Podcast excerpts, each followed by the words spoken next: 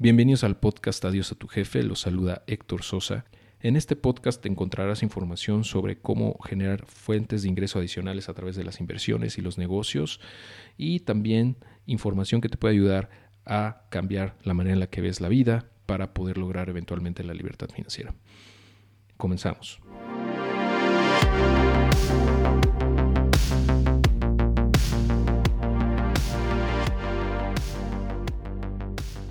Hola, ¿qué tal amigos? ¿Cómo están? Los saluda Héctor Sosa nuevamente. Eh, bienvenidos a un nuevo episodio del podcast Adiós a tu jefe. En esta ocasión eh, tengo un invitado muy especial eh, que, pues, de hecho, pues conozco ya desde hace un par de años, quien a su vez me invitó a su podcast ¿no? en su momento y fue la primera entrevista que me hicieron en México para un podcast. Entonces, pues qué mejor que eh, devolver esa, esa cortesía, eh, invitándolo para, eh, como, más bien teniéndolo como primer invitado en este podcast, estrenando, ¿no? Vamos, la silla de los invitados en el podcast Adiós a tu jefe.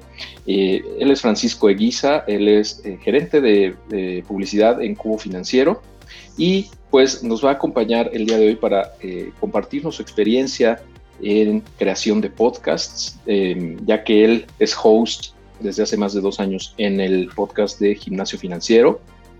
Y pues ha aprendido no nada más de ese tiempo, sino desde antes, mucho más, ¿no? Tiene eh, experiencia en este, en, este, en este tipo de contenidos. Entonces, qué mejor que él para que nos compartas lo que ha aprendido. Entonces, bueno, pues le doy la bienvenida. Muchas gracias, Francisco, por acompañarnos. Gracias a ti, Héctor. Muchas gracias por la invitación. Y definitivamente también hacer la anotación. Tú, de hecho, vaya, eh, fuiste creo que el, pues, también el primer invitado en Gimnasio Financiero. Tuvimos primero al, papá de, nuestra locutora en ese entonces, Isabel Gómez Aguado, que si nos escucha, un saludo a Isabel. Eh, pero Saludos. Eh, creo que sin duda está, está bastante pintoresco e interesante que mm, tú también fuiste de, de Gimnasio Financiero, el primer, el primer invitado. Sí, lo recuerdo y, bueno, me, han tenido, eh, he tenido el gusto y, el honor de participar con ustedes ya en tres ocasiones.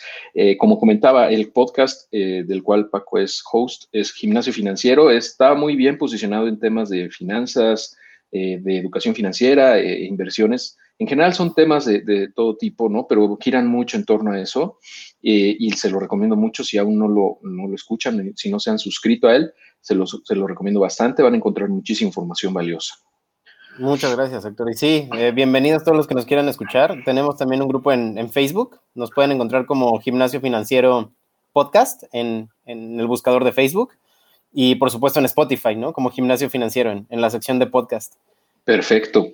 Y me imagino que también está en otras plataformas, ¿no? En, Apple Podcast. sí, o sea, estamos en, Apple, en Spreaker, en iBox, en, vaya, en todos los que eh, todas estas plataformas de, podcasting, pero sin duda, y, creo que eh, lo, hemos platicado tú y yo en, algunas otras ocasiones, creo que yo personalmente ya me pongo a, recomendar que nos escuchen en Spotify porque creo que es la plataforma hoy en día que está haciendo que el podcasting realmente tenga vida.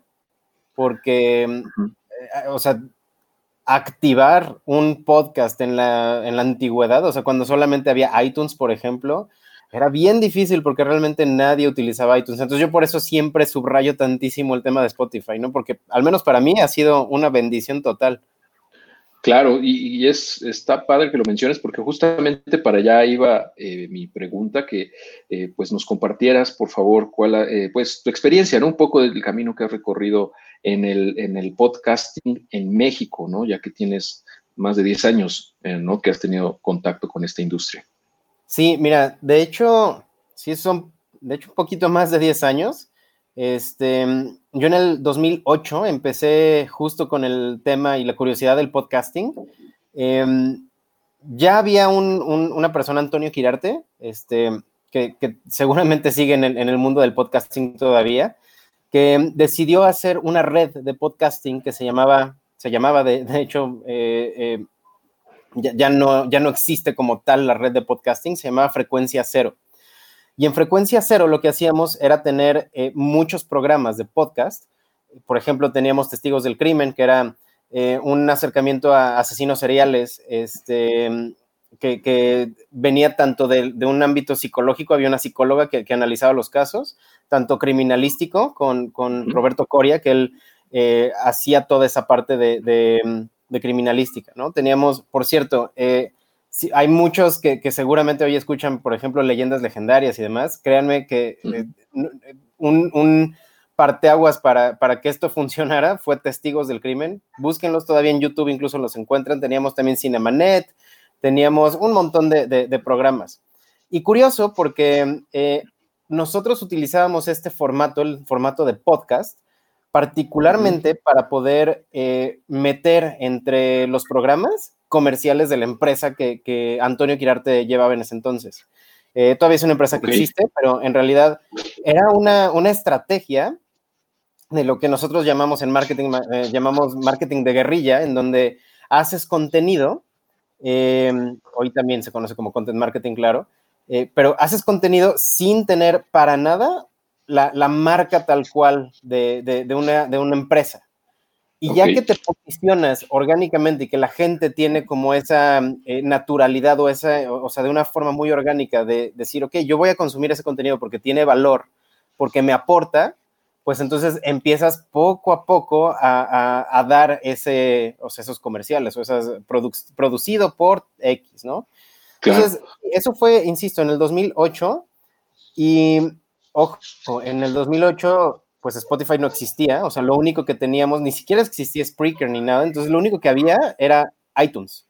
Entonces, literalmente era depender de que la gente te, te reiteara en, en, iTunes, que te enviara comentarios positivos, que la gente tuviera iTunes, porque, ojo, iTunes por una razón en particular tronó, porque nadie lo ocupaba, o sea, nadie utilizaba iTunes. Entonces, eh, o sea, sí fue, sí fue muy, muy complicado. Otra de las cosas que, que aprendimos en ese entonces, nosotros sí montamos un estudio, sí compramos una consola de 16 canales que, a ver, los que hacemos podcasting hoy en día sabemos que 16 canales no te sirven para nada, o sea, en realidad vas a utilizar dos, tres, cuando mucho. Este, y gastamos una buena lana en eso, ¿no? Si lo comparas con lo que es hoy el podcasting, o sea, un micrófono con una mini consola, si, si bien te va, que hasta hoy lo puedes hacer con audífonos, vaya, este, no más de 3 mil pesos te puedes gastar y ya vas a tener un, eh, algo lo, suficientemente decente para poderlo producir.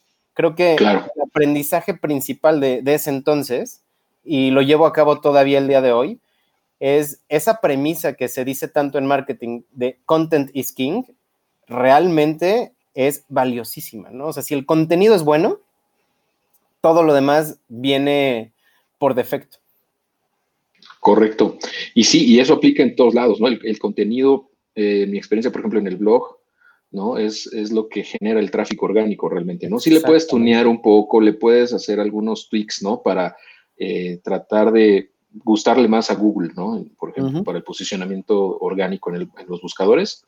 Pero en realidad, si no tienes buen contenido, pues la gente que llegue se va a ir y, no va a regresar, ¿no? Entonces, funciona algo parecido aquí y coincido totalmente, ¿no? el presupuesto para lanzar tu podcast hoy en día es mucho menor al que era hace 10 años, ¿no? Tan solo por lo que se han abaratado las herramientas como el micrófono, eh, también como las plataformas, ¿no? Por ejemplo, el hosting de tu podcast, pues más o menos te puedes gastar 300 pesos al mes, una cosa así, y con eso puedes tener tus episodios distribuidos en todos los canales, ¿no? Todas las plataformas, eh, bastante, bastante eh, accesible, ¿no?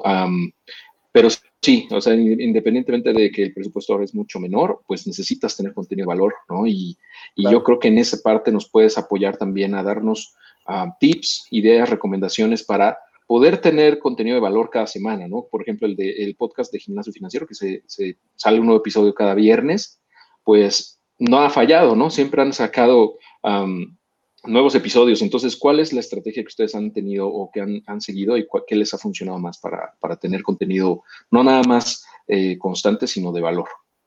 Pues mira, creo que si bien content is king es, es lo, o sea, la, premisa eh, más, más valiosa, audience is the queen es la más, es, la que le sigue, ¿no? O sea, la verdad es que, que la audiencia reine todo lo que tú vas a hacer. Ahora, yo cuando empecé con, gimnasio financiero en particular, en realidad nosotros sí teníamos una parrilla de contenido que estaba montada sobre lo que nosotros conocíamos. En, ese entonces había, eh, éramos dos locutores, ahorita nada más soy yo, pero en ese entonces era, ¿sabes qué? ¿En qué eres experto tú? ¿En qué soy experto yo?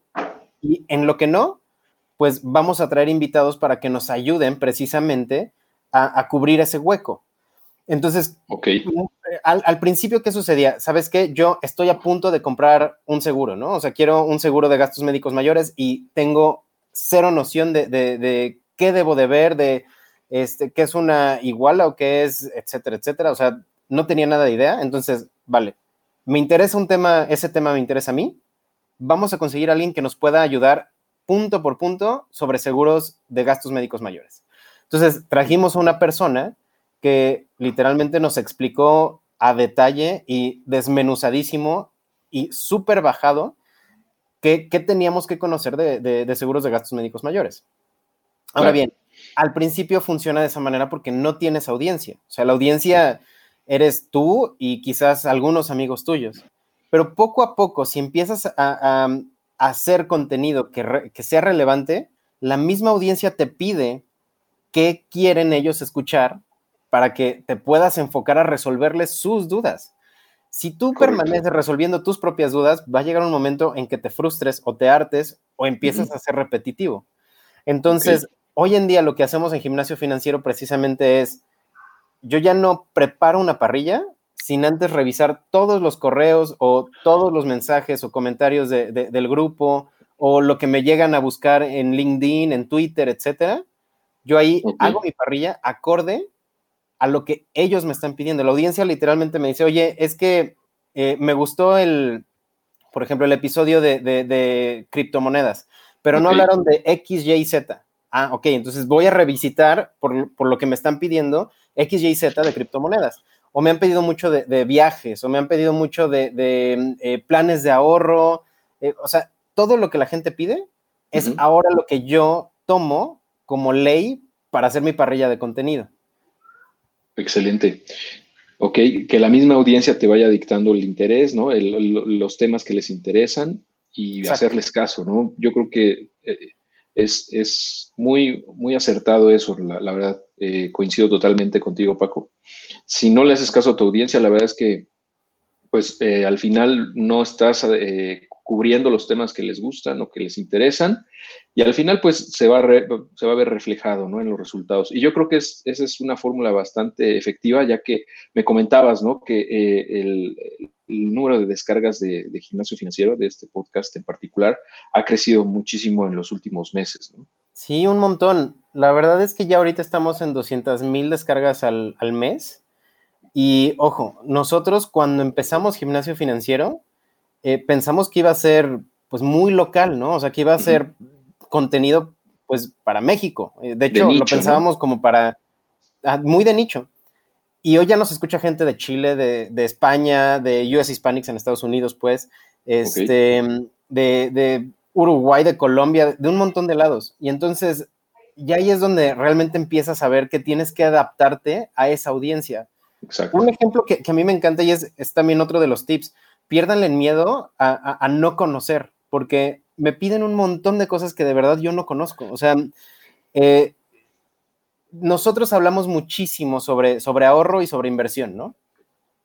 Y algo que, es, seguramente tú, eh, antes que, incluso yo y que muchas, muchas personas, eh, hemos aprendido sobre el tema de, de, inversión, es que depende mucho del perfil, ¿no? O sea, depende del perfil de la persona que es lo que va a dictar el interés sobre instrumentos de inversión y demás. Yo tengo un perfil, de verdad, yo aborrezco el riesgo, así le tengo un pavor al riesgo, entonces yo soy muy bueno hablando sobre, sobre plazos fijos, sobre instrumentos que tienen un riesgo así mínimo.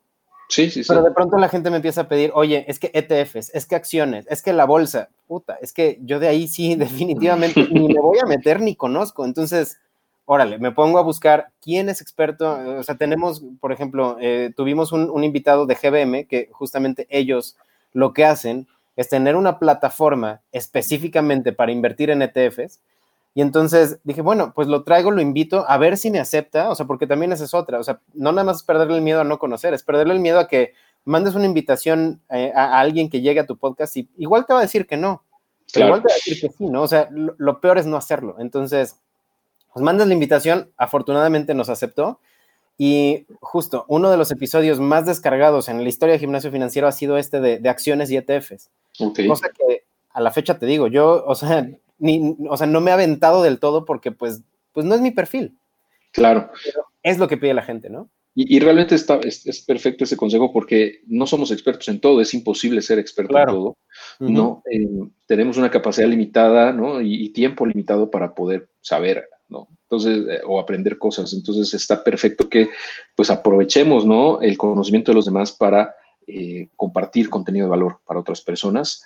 en lo personal, yo creo que son de las, tal vez de los episodios que más valor aporten, ¿no? Porque uno trae su parrilla de contenidos y trae ya como que su, su, programa, pero eh, muchas veces el valor que proveen personas que no tienen que ver con la comunidad, que no están metidas en lo que uno hace, aporta mucho, mucho valor también, ¿no? Y, y, como dices, el, el, miedo a que te rechacen pues siempre existe, ¿no? Pero si estás consciente de que, como dicen, el no, el no ya lo tienes, pues no pierdes nada con, con, con apuntar a, a, tener invitados de buen calibre, ¿no? Porque realmente esa es una ventaja también, ¿no? Del podcasting, que te permite eh, invitar y tener conexiones con gente que está muchas veces en otro nivel, ¿no? En el que nosotros estamos, eh, que tienen mucha más experiencia en algunos nichos o en algunas industrias en específico.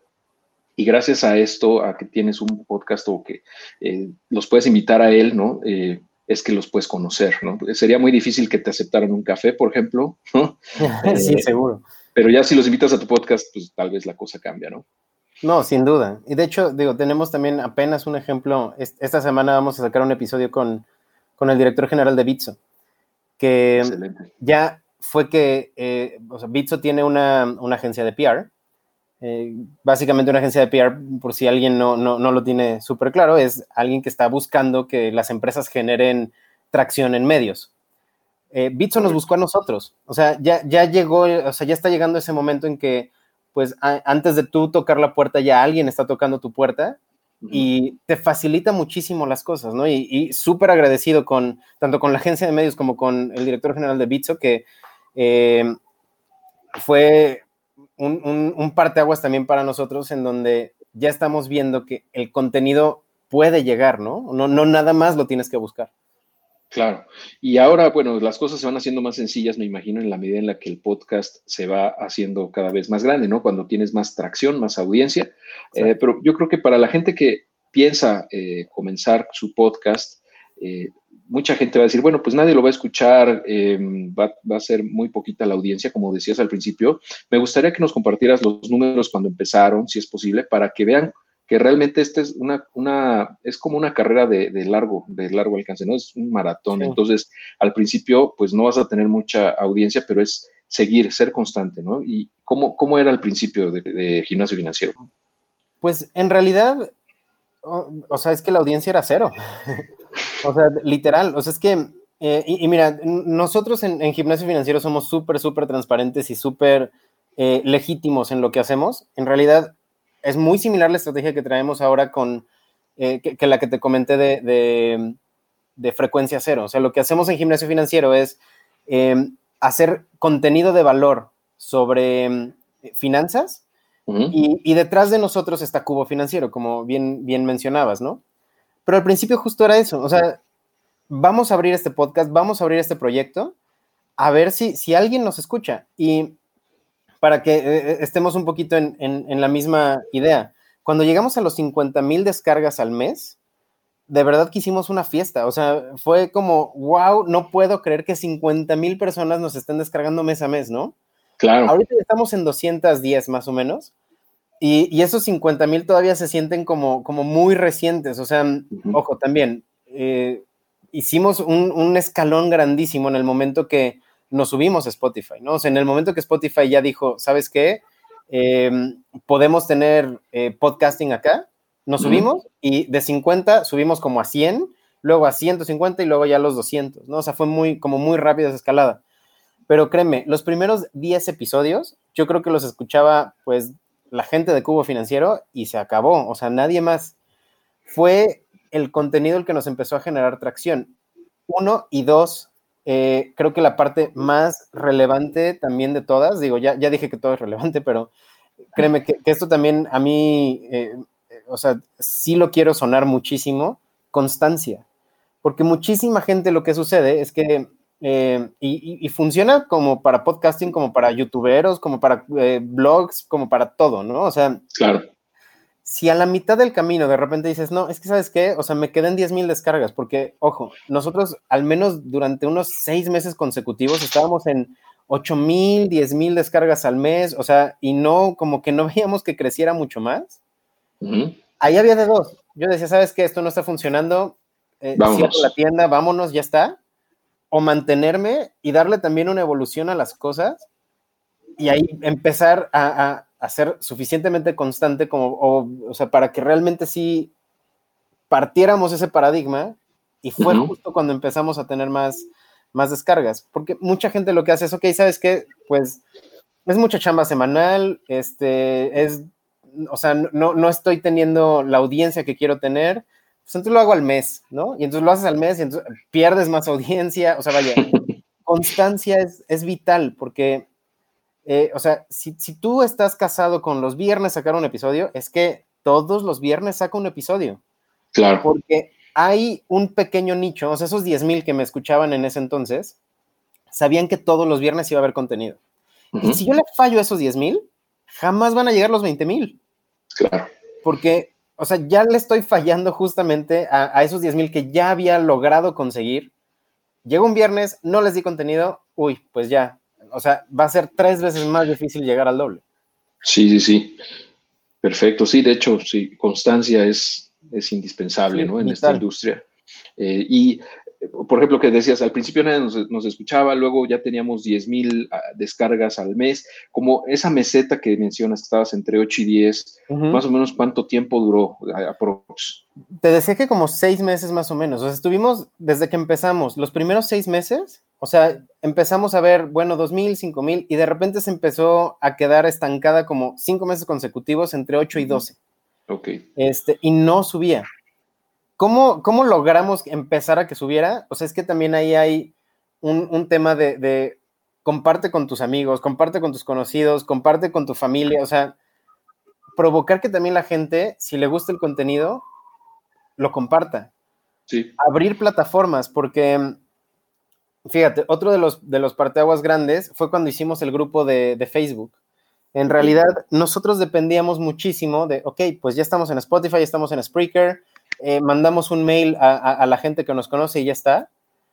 Eh, y estábamos conformes con eso. O sea, más que conformes era, ok, es que si abro un, canal en un grupo de Facebook y demás, pues es más chamba o es más relajo. Sí. Pero, y eso es más porque no sabes el valor que te va a agregar a ti. Abrimos un canal nuevo, que fue el grupo, y otra vez tuvimos un salto bastante grande en, en las reproducciones y en las descargas mensuales. Entonces, yo ahí lo que diría, la meseta va a durar un rato, ¿eh? O sea, tengan paciencia. Quizás esa es la, otra. O sea, además de ser constantes, sean pacientes. Porque yo sí tardé, al menos, insisto, como medio año con los mismos números hasta que ya vi que empezó a, ser más efervescente.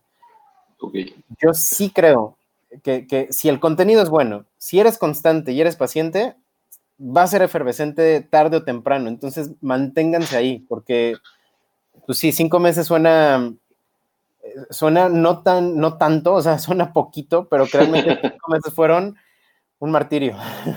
Sí, y yo justo estoy en esa, en ese punto, ¿no? Que tengo un poquito menos de dos meses que lancé el podcast. Eh, y ahí va, la verdad es que yo creo que va bastante bien en resultados, pero obviamente hay una meseta que yo, yo estoy consciente de ella eh, y por eso quise como recalcarla, porque la gran mayoría de la gente se rinde en, ella. Y es algo que, por ejemplo, en el libro de, se llama The Deep o El Abismo de Seth Godin, lo menciona justo. En todo lo que hagas, en todas las cosas que quieras tú llevar a cabo, va a haber un periodo, una meseta o incluso un hoyo, ¿no? Eh, que tienes que, que, superar, que pareciera que estás trabajando y no obtienes resultados, ¿no? Pero ese, ese abismo o ese, esa, ese periodo o ese tramo que, que tienes que aguantar es el que filtra al 99% de las personas que lo intentan y no lo logran. Entonces, una vez que estás consciente de que existe, eh, pues te ayuda, ¿no? Esa, eso te, da un poco más de fortaleza mental y de ánimos, ¿no? Eh, para seguir adelante a pesar de lo difícil que pueda ser, ¿no? Y no nada más hablamos de esto de podcasting o de creación de contenido, sino en, la vida en general, ¿no? Eh, eso, eso es porque pasa que nadie te echa porras en ese periodo, pareciera que eh, pues estás trabajando y, no, nadie te escucha, pareciera, ¿no? Pero sí, hay gente que sí te está escuchando y que eventualmente le va a decir a sus amigos, a sus familiares, y si tú les das el espacio, como bien comentas, de interactuar entre ellos también a través de grupos de Facebook, en mi caso también, además del de Facebook, en el grupo de Telegram, eh, en el mismo blog, ¿no? Em, etcétera, pues les das esa opción para que entre ellos se, se, vaya a generar una comunidad bien padre, ¿no? Y eso es lo que te va impulsando. Yo creo que ese es esa es la fórmula, ¿no? Que, funciona en mi experiencia también. ¿Cómo, ¿Cómo, ves? Pues mira, yo ahí quisiera agregar algo. Ahorita que mencionaste a Seth Godin, creo que otro de los tips que, sí creo que, vale mucho la pena. Seth Godin tiene un libro que se llama eh, Purple Cow, la, vaca morada, en donde básicamente te dice, eh, hay infinidad de vacas comunes y corrientes, ¿no? Entonces, la forma en que vas a destacar como, lo que sea, ¿eh? como producto, como canal, como contenido, como lo que sea, es siendo una vaca morada, porque nadie ha visto una vaca morada, ¿no? ¿Cómo lo conecto? Es diciendo, en realidad creo que si tú haces contenido que es igualito a todo lo demás, si no te, aprendes a destacar y no eres auténtico, o sea, yo creo que la forma en ser la vaca morada no es literalmente eh, pintarte morado y ser abismalmente diferente, ¿no? Sino ser auténtico y ser legítimo, porque cada persona siempre es un mundo distinto. Y la audiencia, por supuesto que sí, ya, empezamos a ver las capas, ¿no? O sea, es contenido, es constancia, es perseverancia, etcétera. Yo creo que otra de las capas es que literalmente la gente está, pues, consumiendo el contenido que está siendo que, está haciendo un locutor, en este caso Héctor Sosa, en este caso también Francisco Eguiza o Isabel Gómez Aguado, Jimena Camino, que también fue una locutora acá en, Gimnasio Financiero. Entonces, si no eres auténtico, la gente se va a dar cuenta. Eso no tengan duda. O sea, si, si, si empiezas a fingir las cosas o si empiezas a ser demasiado restringido en, cómo eres, la gente se da cuenta y te deja de escuchar. Entonces, esa sería la otra. O sea, citando un poquito a Seth Godin, sean la vaca morada del podcasting, ¿no? También. Totalmente de acuerdo, Paco. Justamente ser tú mismo, ser auténtico, creo que es la clave. Eh, y, pues, por como dices, la gente se va a dar cuenta tarde o temprano de que estás fingiendo ser alguien que no eres o que estás copiándole el contenido a otras personas, ¿no? Porque eso también pasa mucho, que, que, que, pues hay personas que copian literalmente el contenido de otros, es como simplemente regurgitar lo que otros dicen y eso la gente lo percibe, incluso a lo mejor no de manera racional, pero a nivel inconsciente lo, nota. Eh, y eso te, te, va a afectar, ¿no? Invariablemente. Entonces, eh, sean, sí, perfecto, ese consejo está genial, ¿no? De que sean ustedes mismos, que sean transparentes, como comentas, que, que, no intenten ser alguien que no son, porque al final también es bien complicado, ¿no? Estar fingiendo, aparentar algo que no eres. Por tanto tiempo, claro.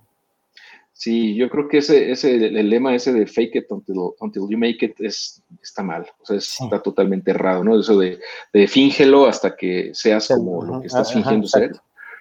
Pues no, la verdad es que no, no, no es una fórmula sustentable en el largo plazo, porque al, final la gente que te va a estar siguiendo por algo que no eres, no te está siguiendo a ti, te está, estaría siguiendo a la fachada que les estás mostrando. Exactamente. ni siquiera es tu audiencia realmente, o sea, es una audiencia que sigue a alguien que no existe, ¿no? Sí, estoy totalmente de acuerdo contigo. Y, fíjate, yo creo que, o sea, esos son los tips que, más me han ayudado a mí. O sea, en realidad, eh, muy particularmente en el mundo del podcasting, yo sé que tu caso es también bien distinto porque, pues vaya, tienes podcast, tienes eh, YouTube, tienes tu blog, tienes un montón de, otras cosas y, hay ciertas cosas que se deben de adaptar de acá, pero eh, créeme, yo empecé haciendo podcasting y apostando por el podcasting justo. En, México, en el 2008, eh, cuando, cuando, todo, cuando yo empecé con eso, pues nadie, nadie le, interesaba siquiera, o nadie siquiera sabía que existía, o, dependías muchísimo de aparatos. Por ejemplo, el podcast en el 2018 dependías de un iPod. O sea, eh, en el 2008, ¿no? Sí. Ajá, casi, casi, necesitabas forzosamente tener un iPod para poder escuchar el podcast. este, entonces, pues no, no, no permeaba para nada. E, era el, timing, ¿no? O sea, sí, el, timing en ese época, o sea, a lo mejor lo que estaban haciendo ustedes en frecuencia cero, si lo hubieran intentado hoy, hubiera sido un hitazo. Un hitazo, claro. ¿no? Eh, pero el, eh, el, timing, eh, como en todo, es, vital, ¿no? Y, bueno, es vital. justo por eso. Sí, también adelantarte tanto algo. sí, sí, porque ha pasado, por ejemplo, en, el, en la burbuja.com, muchas empresas en esa época quebraron porque no estaba lista la industria, no estaba listo el mercado para sus soluciones, ¿no? Y así pasa, ha pasado una y otra vez en la historia, ah, pero sí es importante, yo creo que este tema del podcasting eh, me, me, gusta. Eh, que la gente lo conozca porque yo considero que este es el timing correcto para México, ¿no? Porque, como dices, en 2008 ya existía, de hecho, desde antes de 2008 ya estaba el podcasting, si no mal recuerdo, desde 2005 más o menos empezó en Estados Unidos, sobre todo, pero era una industria muy chiquitita. Yo empecé a escuchar podcasts, eh, sí, por ahí de 2008, 2009, y nadie escuchaba podcast en México prácticamente, o sea, yo era de los poquillos, ¿no? Y ahorita pues ya es mainstream y lo notas, por ejemplo, si te metes a Spotify y buscas cuáles son los podcasts más populares, pues ves, por ejemplo, ese que dices de leyendas legendarias, está Marta de Baile, están los de los, la, no sé qué, eh, de, como de chistes, ¿no? O sea, te das cuenta que el mainstream ya está ahí, o sea, justo te das cuenta por el contenido que está en el top, ¿no? O sea, es, lo, es la, cosas así como de chismes y horóscopos, etcétera, que te dice, bueno, pues entonces ya esto ya es mainstream y la gente está ahí eh, y pues si tienes un nicho, tienes un mensaje, pues ¿por qué no hacerlo a través de este medio, no? Sí, sin duda. Perfecto, Paco. Pues te agradezco muchísimo. No sé si quieres agregar algo más antes de terminar para cerrar el episodio. Eh, ¿Algún comentario, algún consejo adicional? Pues lo único que, sí diría es hagan su, podcast. O sea, de verdad es, fácil, eh, no requiere de mucho y ayuda. O sea, de verdad que ustedes hagan un podcast, que toda la gente haga un, haga un podcast, ayuda muchísimo a que la gente consuma podcast. Entonces, es, un círculo virtuoso, la verdad, ¿no? Entonces, yo diría, si tienen algo que decir, aviéntense, que vale muchísimo la pena. Excelente. ¿Alguna, ¿Algún software que nos recomiendes o herramienta para la gente? Fíjate que es buen punto, sí, es muy buen punto, porque mucha gente piensa que es carísimo y demás, eh, yo utilizo una, es una consola súper chiquita que se llama M-Track, que cuesta como 4 mil pesos, trae un muy buen micrófono, unos muy buenos audífonos, este, que ahorita justo digo ya, a ver, eh, después de casi tres años de usarlos, ya ahorita están presentando algunas fallas, pero súper buena. Y ojo, eh, otra cosa relevante, en Internet encuentras un montón de, de cosas gratis y muchas veces la gente piensa, ah, gratis, ilegal, es pirata. No, no es pirata, ¿no? O sea, hay software open source, que es de código abierto, que es legítimamente eh, gratuito, ¿no? O sea, digo, tiene, o sea, son licencias eh, GNU, ¿no? Entonces, vaya, eh, tú lo puedes descargar y utilizar y no pagas un peso, puedes donar si quieres, ¿no? Y ahí hay un, software que se llama Audacity, que es el que yo utilizo justamente para mezclar y, y postproducir los, los audios y pues nada más, ¿no? O sea, tener un hospedaje que en cualquier lado lo compras y ya está. ¿El hosting eh, recomendarías alguno en particular o, ese está bien? Pues hay unos muy buenos. Eh, o sea, yo he utilizado su empresa.com para, para hospedaje. GoDaddy es buenísimo. Newbox también es muy bueno para hospedaje. Y de hecho, en Newbox creo que eh, no lo utilizo ahorita, pero en su momento, no sé si todavía, pero en Newbox había un, paquete específico para, podcasting. O sea, que te daba la base de datos, tú ahí podías eh, montar tus, episodios solitos, o sea, simplemente en un FTP, o sea, es decir, en, una carpeta eh, cloud, subías tus episodios y te escupían el, feed RSS. Y con eso simplemente lo montas donde quieras y no hay más, ¿no? Este, Yo hoy utilizo también o sea, otros medios tengo alguien que, me puede postproducir y me crea también ese feed, pero es facilísimo hacerlo desde Newbox, por ejemplo, o, GoDaddy incluso. Ok. Eh, por mi lado, bueno, yo he estado usando Buzzsprout, que me parece muy buena herramienta. Em, excelente, Paco. Pues eh, te agradezco mucho tu, aportación. Em, me dio muchísimo gusto estar contigo. en este episodio. Y bueno, pues esperemos que no sea el último, ¿no? que nos acompañe más adelante cuando lleguen al medio millón de descargas al mes. En ese momento yo te voy a, te voy a avisar para, para hacer el festejo ahora nosotros, ¿vale? Muchas gracias por, por tenerme aquí, Héctor. no, hombre, al contrario, un placer. Que estés muy bien, Paco. Igualmente, gracias. Gracias a todos por su tiempo y nos estamos viendo la próxima, bueno, nos escuchamos más bien la próxima semana. Que estén muy bien, hasta pronto.